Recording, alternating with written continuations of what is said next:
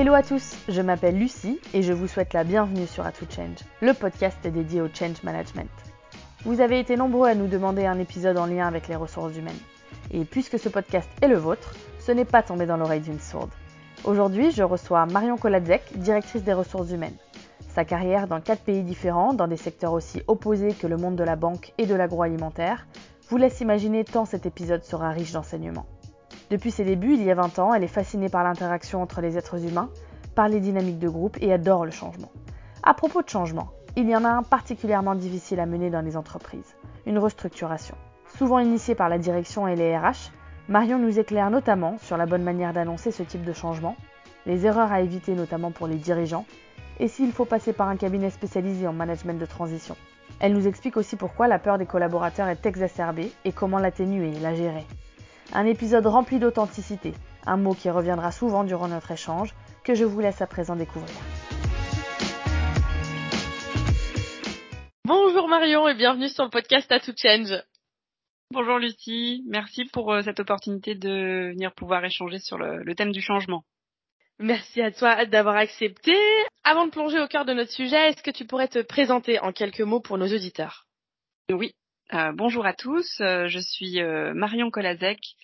Je suis directrice des ressources humaines dans le domaine de l'agroalimentaire. Ça fait maintenant plus de 20 ans que je travaille dans ce domaine des ressources humaines. Et en fait, j'ai toujours été fascinée par l'être humain, par les interactions entre eux, par les dynamiques de groupe. Je pense qu'en fait, si j'avais pas eu besoin euh, de d'aspects tangibles, concrets, d'actions immédiates dans mon quotidien et dans ma vie professionnelle, je pense qu'en fait j'aurais pu être euh, anthropologue ou euh, ethnologue, euh, je sais pas trop, mais mais, mais, mais, voilà. J'ai étudié et travaillé dans quatre pays différents, dans des secteurs aussi opposés que le monde bancaire, mais aussi l'agroalimentaire et j'adore le changement. En fait, j'aime quand ça bouge, j'aime quand euh, j'aime quand il y a, y a des choses qui, qui, qui tournent, qui mm-hmm. bougent. Euh, et en fait, euh, les expériences professionnelles d'ailleurs qui m'ont le moins plu, je dirais, c'est euh, les expériences professionnelles euh, où il y avait une volonté affichée de changer des choses euh, mhm. euh, de la part de la direction, de la part de l'organisation. Et puis en fait, une fois sur place, euh, après quelques quelques mois, quelques quelques années parfois, en fait, il s'avérait que le mandat, euh, il n'était pas autant tourné que mhm. ça vers le changement et que la direction ou l'organisation n'était pas forcément prête et que c'était plutôt gardons le statu quo, surtout ne touchons pas mhm. ce qui a toujours bien marché jusque là euh, il faudrait quand même pas qu'on révolutionne tout non plus. Oui. c'est parfois le cas, c'est vrai. Aujourd'hui, on va donc parler de hum, restructuration en entreprise, pas forcément un changement euh, facile à annoncer, à opérer. Euh, Est-ce que tu pourrais déjà en introduction nous dire un peu les raisons pour lesquelles une entreprise entreprend une restructuration? Alors pour moi, il y a, il y a différents types de, de, de, de, raisons. Hein. Euh, ça peut être euh, une problématique économique qui est liée au mm. secteur, c'est-à-dire que le secteur dans lequel l'entreprise se trouve rencontre une problématique économique avec euh, des consommateurs qui sont qui, qui, ne veulent plus acheter euh, les produits euh, que, que le, le, secteur propose.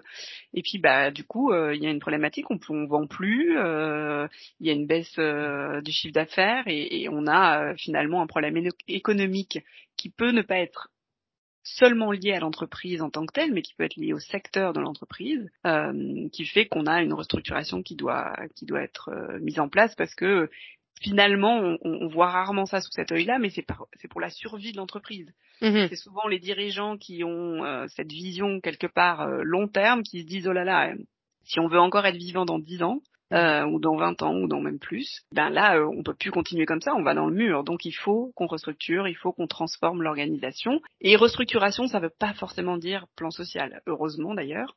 Mais euh, restructuration, transformation, ça veut parfois aussi dire, ok, jusqu'à aujourd'hui on était sur tel type de produit, eh ben on va se développer sur un produit qui est euh, plus large, qui est connecté à, aux produits de base qu'on faisait, mais on va élargir notre gamme. Et ça, c'est une transformation et ça parfois nécessite une restructuration. Et une entreprise qui peut avoir euh, 1000 employés euh, dédiés à un produit A qui est un produit un peu ancien, qui vient un peu en bout de course, euh, marché saturé, qui veut se développer pour euh, continuer à, à, à, travailler sur les produits euh, A, mais qui veut aussi se lancer sur les produits B, bah les, les 1000 employés qui aujourd'hui faisaient les produits A, on va pas pouvoir pas forcément toujours pouvoir produire les produits B euh, avec les mêmes ressources, avec le même nombre de ressources, avec les mêmes compétences que ces 1000 euh, employés euh, ont proposé jusqu'à aujourd'hui. Encore une fois, ça ne veut pas toujours dire plan social, mhm. mais, mais, mais ça veut dire en tout cas évolution, transformation de, de, de l'entreprise. Donc, raison économique, baisse de consommation, ça peut être euh, aussi un choix stratégique qui peut être de se dire voilà au contraire nous on a décidé qu'on allait se plutôt que de, de s'éparpiller sur mhm. différents secteurs, on a décidé qu'on allait vraiment se spécialiser dans un secteur en particulier et du coup euh, bah voilà aujourd'hui on, on, fait euh, quatre types on, on, offre quatre types de services euh, à nos clients du coup, euh, bah, on se perd un peu parce que euh, on est on est des généralistes de ces quatre services-là, mais on n'est pas des spécialistes d'un service en particulier. Et du coup, il y a une décision stratégique de, des dirigeants de dire voilà, on va se spécialiser sur un de ces quatre services-là. Ça veut dire que les trois autres services, on va arrêter de les fournir. Et euh, effectivement, là, souvent dans ces cas-là, euh, restructuration et parfois euh, parfois plan social je pense que c'est hyper important de, de le rappeler. On, on, pense toujours tout de suite restructuration plan social, mais c'est pas forcément le cas. J'ai mille et une questions qui me viennent en tête, formation, euh, comment comment ça se passe étape par étape. Mais avant, tu dis donc la direction elle a cette vision, elle va pouvoir décider de mettre en place cette restructuration. Mais les collaborateurs, eux, forcément, ils ont moins cette vision-là. Ils vont penser mince, mon métier, mon activité, comment ça se passe, mon quotidien, mon crédit euh, de pour ma maison, etc., etc. Donc au-delà de l'aspect économique que tu as évoqué, j'imagine qu'il y a tout un aspect euh, humain. Est-ce qu'il y a un diagnostic qui est fait en amont? Euh, oui, oui, oui, clairement. Euh, et, euh, et, les RH sont souvent euh, impliqués très tôt dans le processus, bien avant les annonces, bien entendu, pour plusieurs raisons. Premièrement, parce que ça permet de préparer, mhm. mais aussi parce qu'il y a un coût. Au-delà du coût humain, il y a un coût financier mhm. aussi pour l'entreprise. un plan social, c'est pas, c'est pas des petites sommes. Et donc effectivement, il faut identifier au moment des décisions les RH sont déjà pour moi, euh, en tout cas dans mes expériences passées, présentes parce que euh, il y, a, y, a, des trade-offs à faire parfois entre se disant oui mais attention un plan social ça va nous coûter X.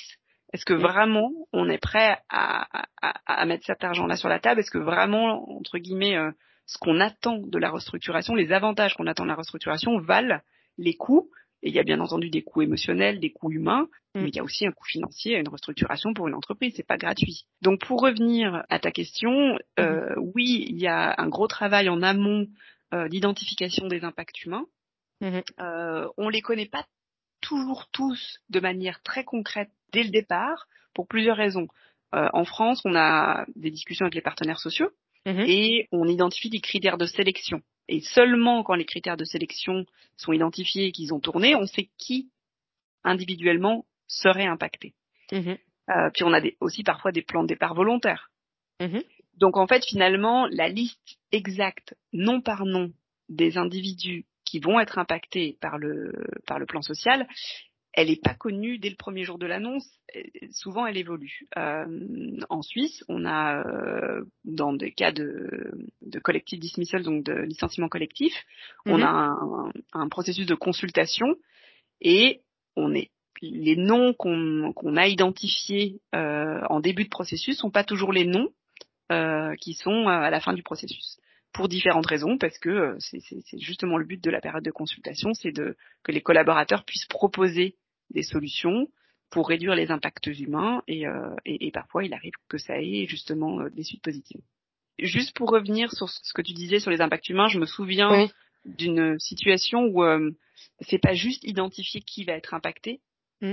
c'est aussi identifier c'est quoi leur situation personnelle. Alors on connaît pas toujours tout, hein, oui. mais on a des informations euh, aux ressources humaines et on a par exemple plusieurs semaines avant les annonces creuser quel était l'impact d'avoir tel ou tel permis de travail pour mhm. un collaborateur, parce que parfois les permis de travail sont liés à l'employeur, mhm. et donc perdre son travail, c'est déjà un, impact très important, mais ça veut parfois dire du coup perdre son permis de travail, et ça veut parfois euh, dire, en fonction de sa nationalité, devoir quitter le territoire. Mhm.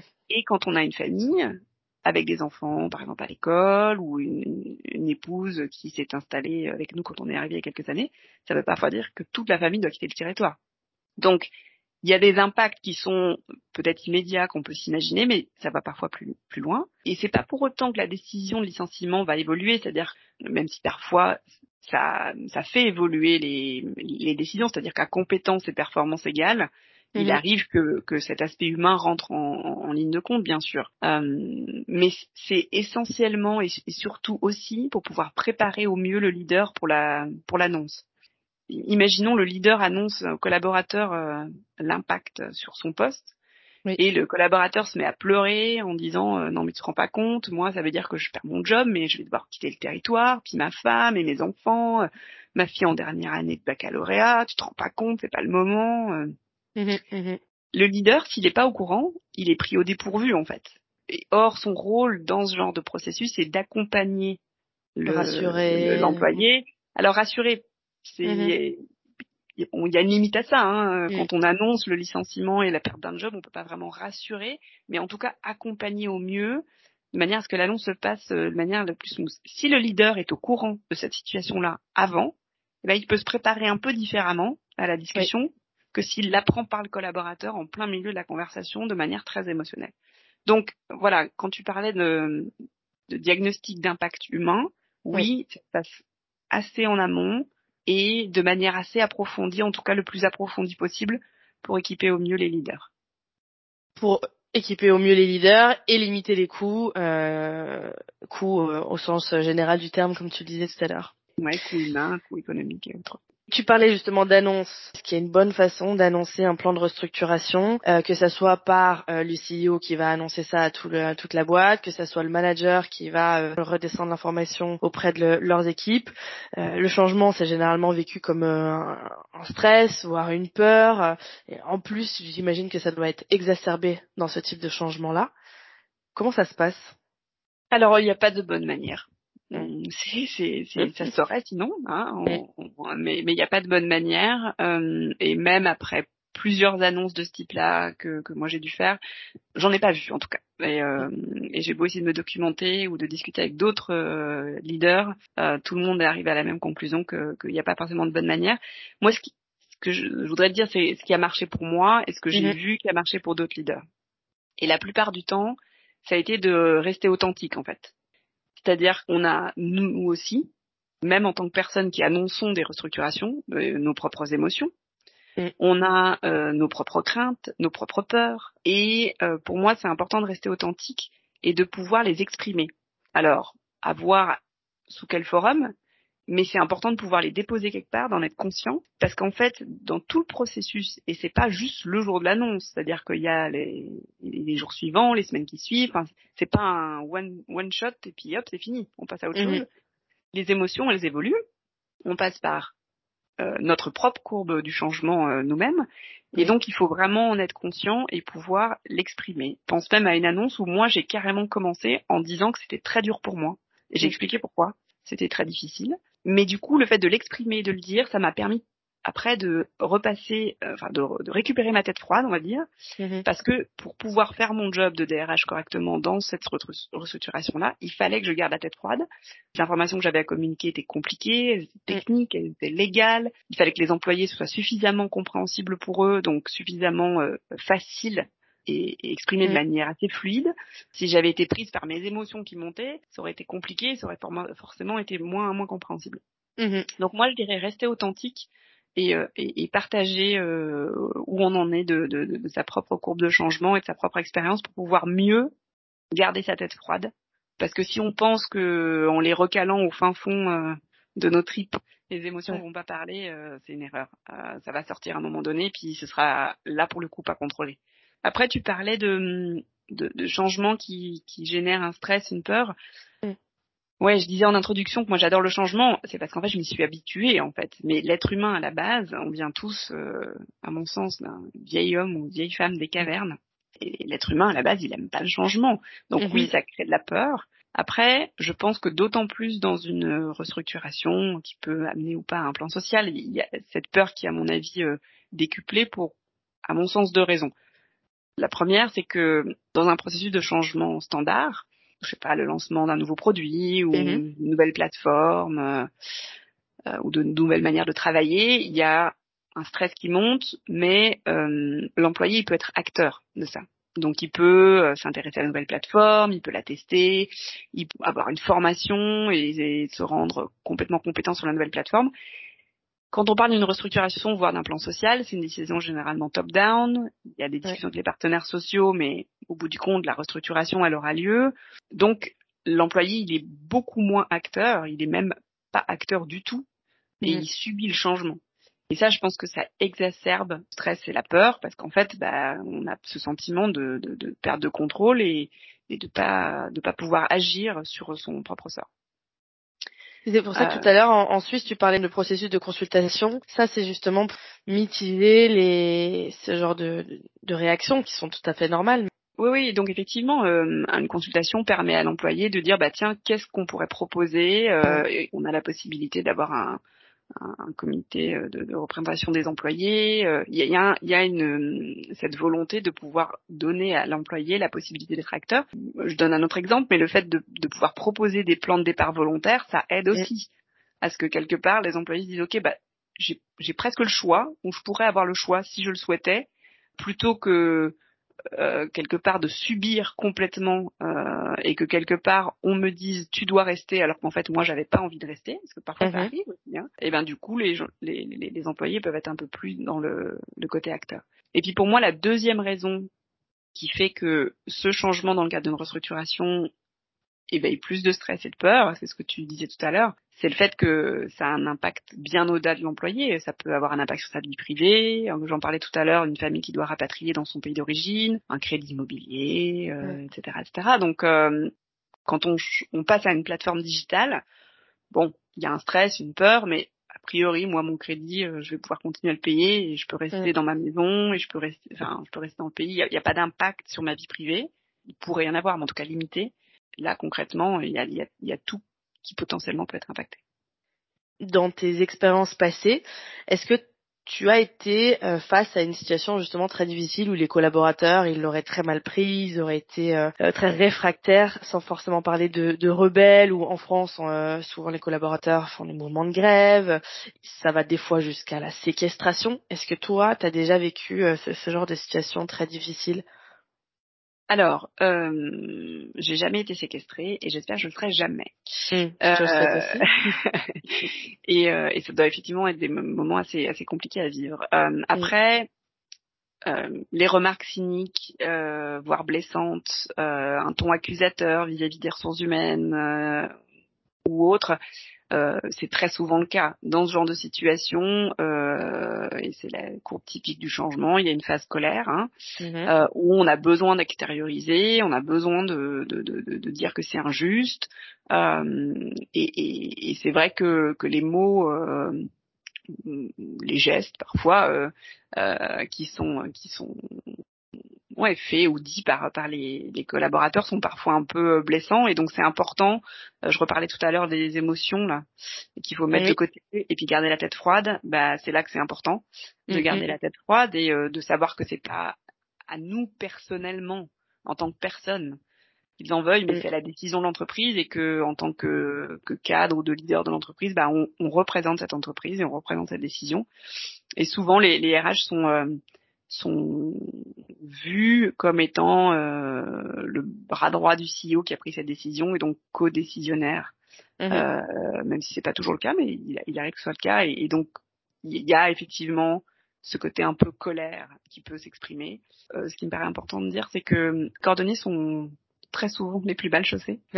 Et ce qui me paraît important de faire dans ce genre de processus, c'est d'aider l'équipe RH en amont en amont des annonces et, et, de pouvoir euh, donner un forum à cette équipe pour quelque part on puisse échanger nos craintes, nos peurs, parce qu'on on en a tout autant que les autres équipes, hein, il n'y a pas de raison. Euh, on, on, est souvent au courant bien avant les autres, mais on peut pas en parler. Donc, euh, mm. donc il faut garder les choses pour soi. Euh, il y a des leaders qui viennent nous voir en disant ah bah tiens, il y a quelqu'un qui a démissionné, il faut absolument qu'on recrute là. T'en es où du recrutement? Mais pourquoi ça avance pas, Marion C'est pas possible. Ben, qu'est-ce que tu fais? Mm. Alors que moi je sais très bien pourquoi j'ai ralenti, parce qu'en fait je vais pas recruter quelqu'un que je vais licencier dans deux mois, mais je peux pas lui dire. Donc il y a, y a, beaucoup de situations euh, complexes à gérer et on a fait notamment une fois une session quelques semaines avant les annonces avec l'équipe RH, avec euh, deux psychologues qui font ça de manière assez régulière pour pouvoir échanger, faciliter la session, voir que finalement il y avait des ressources dans le groupe, d'arriver à se dire qui que ce soit dans l'équipe, la boss ou un membre de, de, de l'équipe, de pouvoir dire ok, on a le droit de lever la main et dire euh,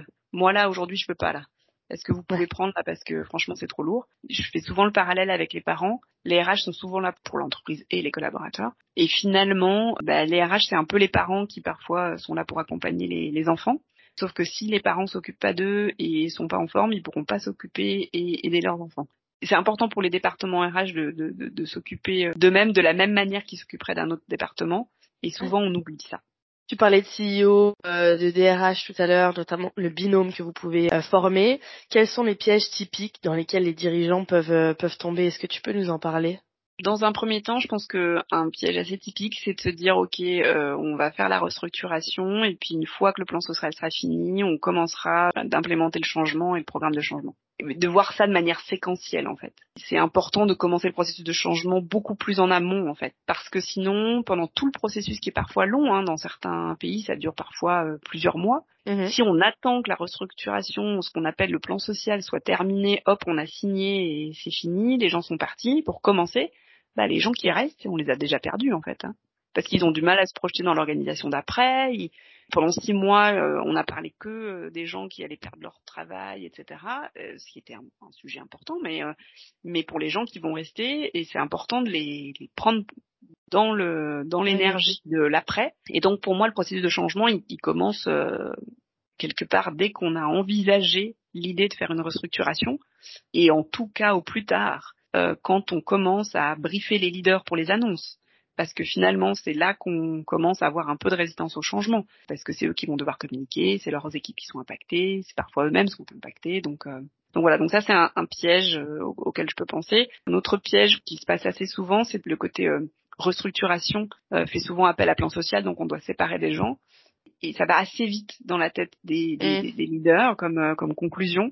Et finalement, il y a d'autres options. Il y a d'autres options sur la table et c'est là que le, le rôle des RH est, est, intéressant. Si la personne est autour de la table aussitôt dans le process, c'est qu'il y a pas mal de sociétés qui vont offrir que des services d'outplacement en mode post-restructuration. Une fois que les gens sont sur le marché du travail, ces sociétés-là aident à mm. euh, se reclasser retrouver un poste sur le marché du travail. Maintenant, beaucoup de ces sociétés-là offrent ce qu'ils ce qu'ils appellent l'upskilling, Mm. de dire voilà, euh, bah justement, euh, jusqu'à maintenant, euh, vous vendiez un produit A, demain vous voulez vous attaquer à un autre marché et lancer un produit B, plutôt que de vous défaire de vos employés, et de payer des un plan social qui va être à un coût exorbitant.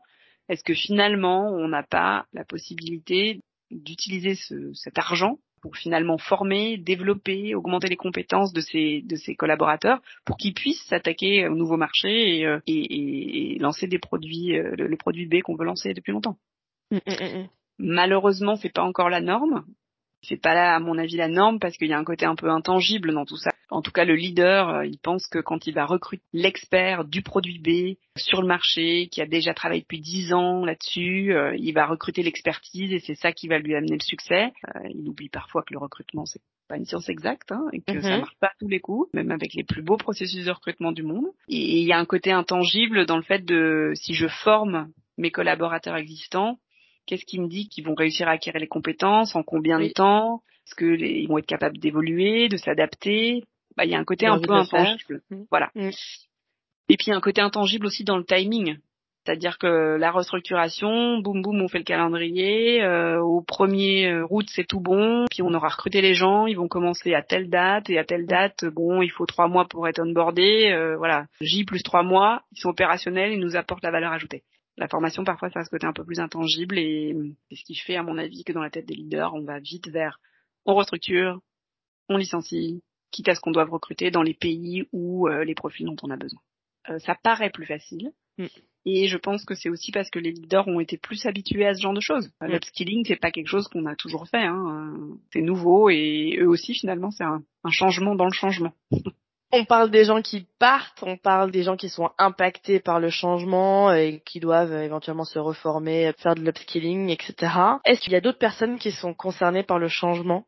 Oui, bien sûr, euh, et, c'est aussi souvent quelque chose qu'on oublie, c'est que bien entendu, l'être humain étant plutôt bon par nature, en tout cas c'est ce que je pense, il y a un focus qui est donné pendant une bonne partie du processus sur les gens qui sont impactés. Joe, euh, tu vas perdre ton job. Euh, oh là là, ça va être compliqué de lui annoncer. Euh, comment je vais lui dire Puis je sais que sa femme va pas bien en ce moment. ça va être difficile, etc. Donc il y a un vrai focus qui est sur les gens qui sont impactés, qui vont potentiellement perdre leur, leur travail. Et on oublie que il y a toute une partie de l'entreprise qui n'est pas impactée en termes de poste ou de mhm. perte de job, mais qui va être impactée néanmoins euh, ces gens-là vont voir euh, des collègues avec qui ils s'entendent très bien partir. Ça va les re-questionner dans leur euh, engagement vis-à-vis de l'entreprise. Est-ce que j'ai envie de continuer à travailler pour une entreprise qui se sépare des deux collègues avec qui je travaille tous les jours. Aujourd'hui, je suis en supply chain. Les usines sont pas touchées, mais néanmoins, les équipes qualité sont touchées. Ça veut dire qu'en fait, s'occupe beaucoup des équipes qualité, mais moi, ultimement, je vais me retrouver avec plus de travail à faire parce que je vais devoir faire les contrôles en usine plutôt qu'ailleurs. Et en fait, tout le monde pense que c'est normal, quoi. Mm. Euh, tout le monde euh, pense qu'il faut s'occuper plutôt des équipes qualité, et, tout le monde oublie que finalement, au bout du compte, c'est quand même moi qui vais rester, c'est moi qui vais, euh, excuse-moi, continuer à faire tourner la boîte. exactement, voilà, c'est ce que j'allais dire. Mais donc tout ça pour dire que on oublie souvent que tous les collaborateurs sont impactés par le changement d'une mm-hmm. manière ou d'une autre, à un mm-hmm. degré plus ou moins fort, et ce qu'il faut pas oublier pour l'entreprise, c'est que ceux qui vont faire le succès de l'entreprise dans le mmh, futur, c'est ceux qui vont rester. Mmh. Et donc, je dis pas qu'il faut moins s'occuper des gens qui vont perdre leur poste, c'est pas ça. Je dis juste qu'il faut s'occuper dès le départ aussi des gens dont on pense que l'impact euh, du changement sera moindre parce mmh. qu'il existe néanmoins tu as des actions en tête? Qu'est-ce qu'on peut mettre en place justement euh, auprès de cette population-là qui reste et qui va faire le succès de l'entreprise demain? Déjà, tout simplement, on parlait tout à l'heure d'être acteur euh, mmh. actif versus euh, passif. Ben, c'est peut-être dans ces équipes-là qu'il faut identifier des change champions ou peu importe comment on les appelle, mais une espèce de, de, de cohorte de, de, de, gens qui y croient, qui ont envie d'y croire, et, euh, et, donc de les rendre acteurs du changement. Parce que du coup, s'ils sont acteurs du changement, ils sont forcément concernés par le changement, ils vont être dans des réunions où on va parler de l'entreprise d'après. Euh, donc, euh, donc ça, c'est important.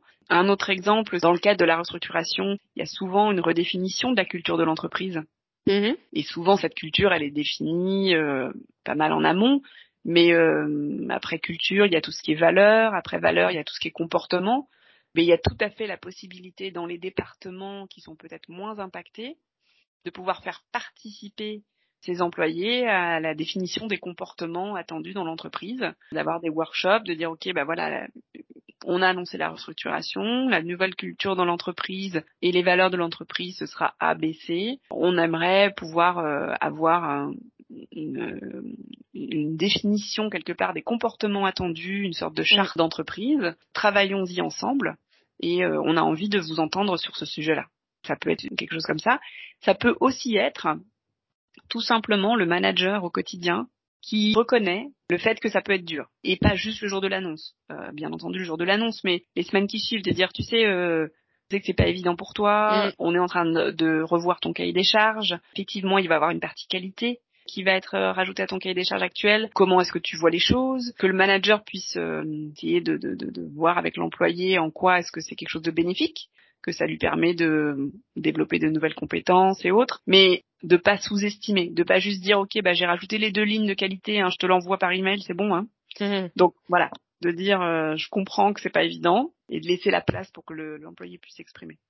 D'un point de vue qui doit mener ce changement dans l'entreprise, au fur et à mesure de cet échange, qu'on s'est parlé de la direction, le CEO, l'équipe RH bien sûr, donc les leaders, les managers qui vont relayer auprès des, collaborateurs, mais finalement en fait tous les collaborateurs qui peuvent être acteurs du changement et, et se l'approprier finalement pour moins le, subir.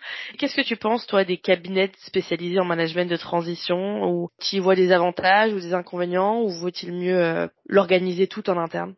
Alors, je pense que ça dépend. je vais faire une hmm. réponse de Normand. C'est-à-dire que si on prend l'exemple d'une énorme multinationale qui a en interne euh, une, équipe euh, de transformation, de change management, comme euh, parfois ça arrive, qui en est à sa énième restructuration, qui est coutumière du fait, tout peut être géré en interne, tout. Mhm. Euh, généralement, il y a les équipes communication, il y a les équipes euh, M&A, il y a, il y a vraiment euh, les effectifs pour ça. Et dans ce cadre-là, la valeur ajoutée d'un cabinet de transition est probablement moins importante que par exemple dans une toute petite entreprise qui n'a pas ce genre d'effectifs. Mhm. Surtout une petite entreprise qui a été très stable jusqu'à aujourd'hui et qui euh, s'apprête à changer drastiquement de stratégie pour s'adapter au marché ou je ne sais quoi si l'entreprise a été très stable pendant très longtemps mhm. euh, et s'apprête à vivre un énorme changement et en plus n'a pas de ressources en interne qui ont fait ça par le passé, là oui, bien entendu, euh, un cabinet de transition peut avoir une énorme valeur ajoutée. Et puis après, ben, c'est comme souvent, c'est ni tout noir ni tout blanc. C'est-à-dire qu'il se peut quand même que la grande multinationale qui ait les équipes en interne, elle ait un intérêt à faire appel à un cabinet de transition parce que ça dépend du type de changement. Mhm. C'est-à-dire que si tous les changements qui ont été menés jusqu'à maintenant, c'était euh, des changements euh, liés à la croissance, des lancements de nouveaux produits, une acquisition de nouveaux business, se lancer dans un nouveau pays, euh, donc avoir une expansion géographique, c'est très différent que d'avoir l'inverse. Mhm. Quand on doit réduire la voilure, quand on doit adapter la culture, quand on doit se séparer d'un pan important du business. Et donc c'est pour ça que quand bien même on a des équipes en interne pour le faire, il faut quand même évaluer le type de changement qu'on a devant soi et de voir si ces équipes en interne ont un, les ressources et puis deux les compétences pour euh, pour, mener euh, à bien. Donc c'est ni tout noir ni tout blanc. Je pense qu'il y a des cas où clairement ça apporte de la valeur ajoutée. Il y en a où ça en apporte moins. Moi, je suis d'avis qu'on est toujours plus intelligent avec euh, plus de cerveau autour de la table que, que moins. Il y a des idées contraires, il y a des idées différentes. À mon sens, ça apporte toujours une valeur ajoutée. La valeur ajoutée peut être plus ou moins limitée ou plus ou moins grande en fonction de la taille de l'entreprise, de son expérience du changement et de, de, la, de la grandeur ou petitesse du changement qui arrive. On a parlé des différentes phases, de l'idée qui mature auprès de la direction, le diagnostic qui soit financier, émotionnel, humain, euh, le brief des leaders, la préparation des équipes RH, l'annonce, la phase un peu de déstructuration où les gens se prennent la nouvelle, l'état de choc, et ils commencent à se mettre en mouvement avec des cellules d'écoute, de formation, puis on va se restructurer avec les équipes qui restent. Voilà, euh, mettre en place la nouvelle entreprise, si je puis dire. On analyse, j'imagine, les impacts après cela, mais en termes de rythme, comment toutes ces étapes-là, elles se passent en combien de temps? J'imagine que ça dépend forcément du type de restructuration, du nombre de personnes impactées. Mais est-ce que tu aurais un peu des, une vision là-dessus à nous partager? Ça dépend essentiellement et surtout des pays dans lesquels ces restructurations ont lieu, parce qu'en fait, mmh. la plupart ont un cadre légal avec des timings qui sont dictés par la loi, et en fait, on n'a pas le choix. Donc, mmh. je dirais, un des premiers critères qu'on doit avoir en tête, c'est quels sont les cadres légaux dans lesquels euh, on va devoir opérer la complexité notamment d'une multinationale qui a une restructuration dans plusieurs pays à la fois en même mhm. temps, c'est que les cadres légaux, bingo, les timings sont pas les mêmes. Les États-Unis, c'est très rapide. De l'autre côté de l'échelle, on a probablement euh, la France qui est beaucoup plus euh, longue en termes de processus. Ça rajoute de la complexité à la complexité. Exactement. Donc le rythme, il est avant tout donné par le cadre légal.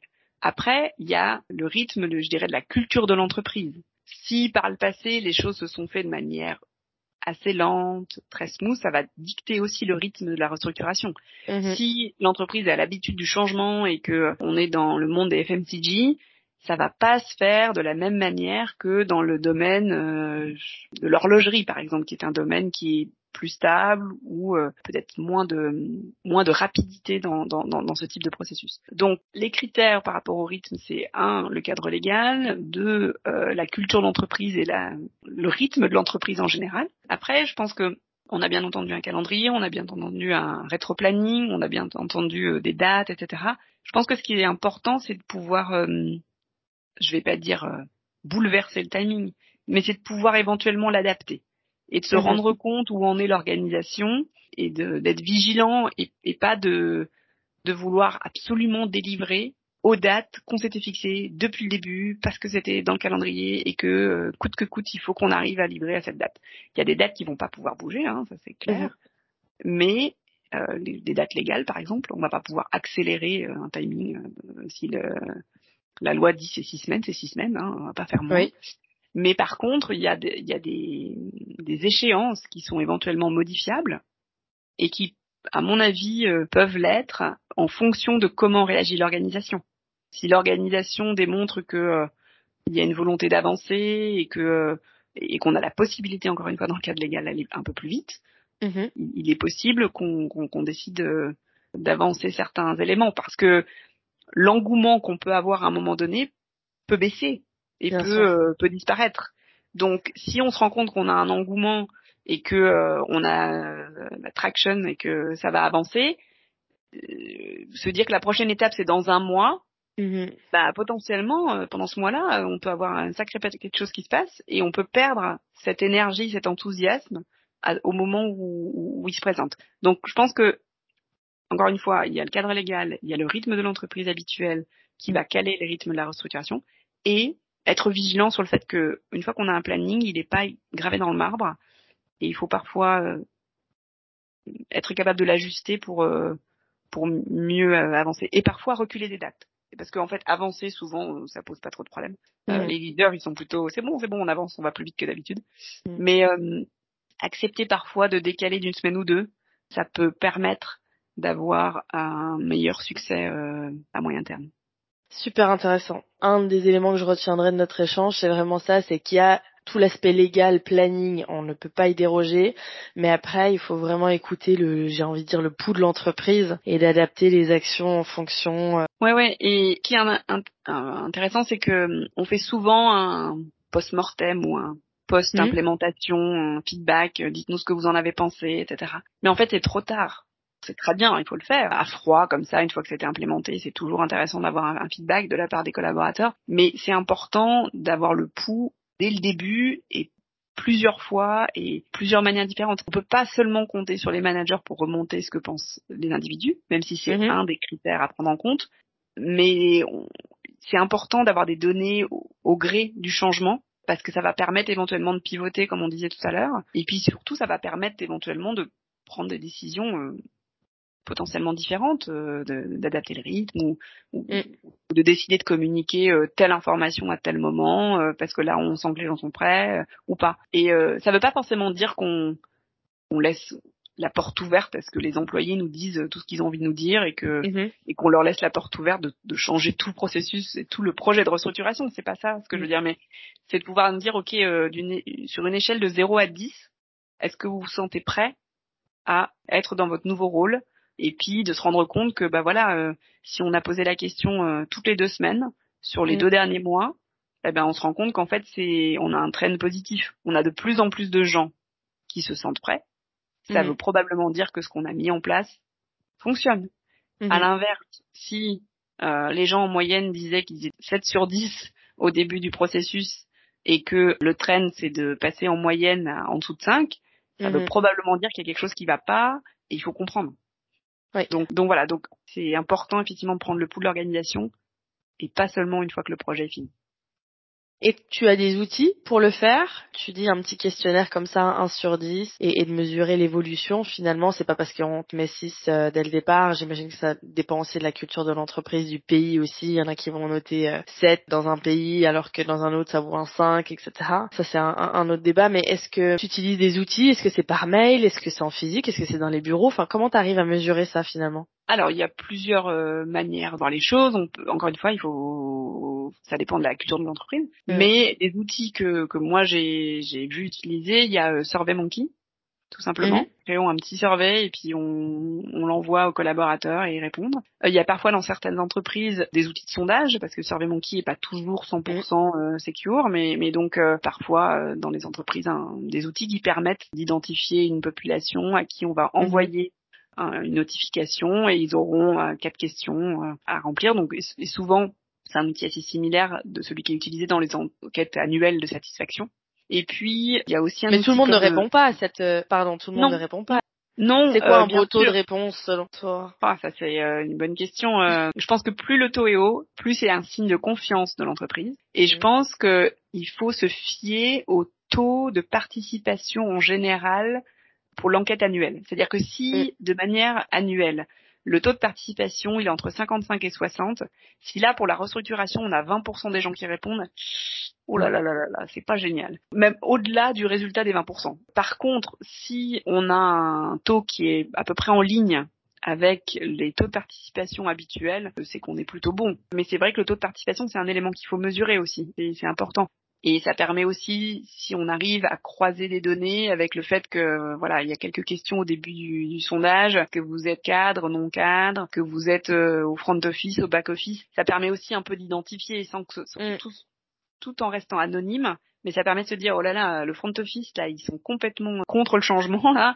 On a des actions spécifiques à mener là alors que le back office non ça a l'air d'aller euh, ils sont plutôt euh, plutôt partants. Juste pour revenir sur ta question Lucie d'outils j'ai appris à me servir d'un outil euh, via un collègue RH euh, mhm.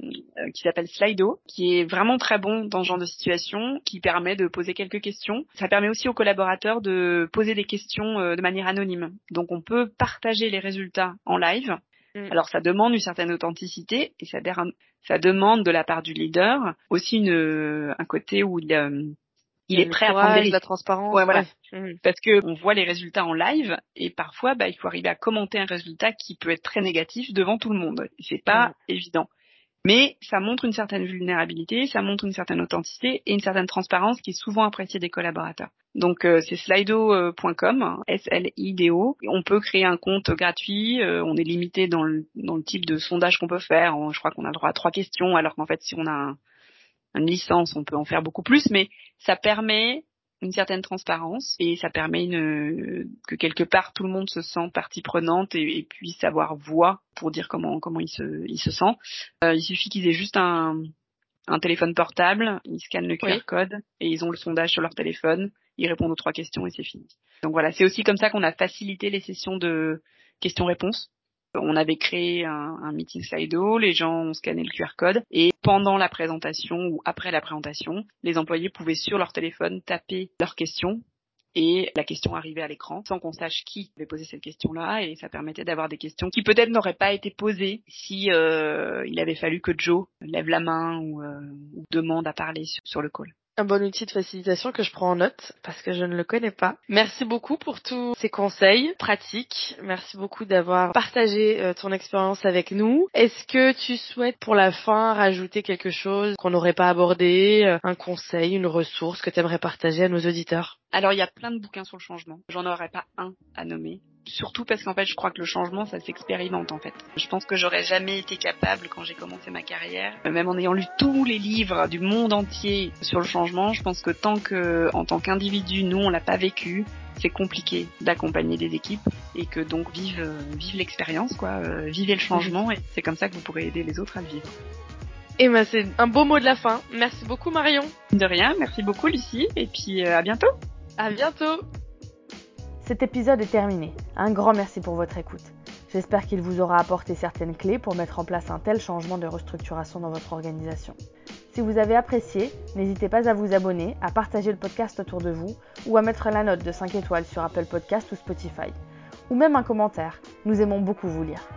Allez, je vous donne rendez-vous dans quelques jours pour le prochain atout, le format court d'Atout Change pour découvrir une méthode ou un outil et en faire un nouvel atout à glisser dans votre manche. A très vite sur Atout Change.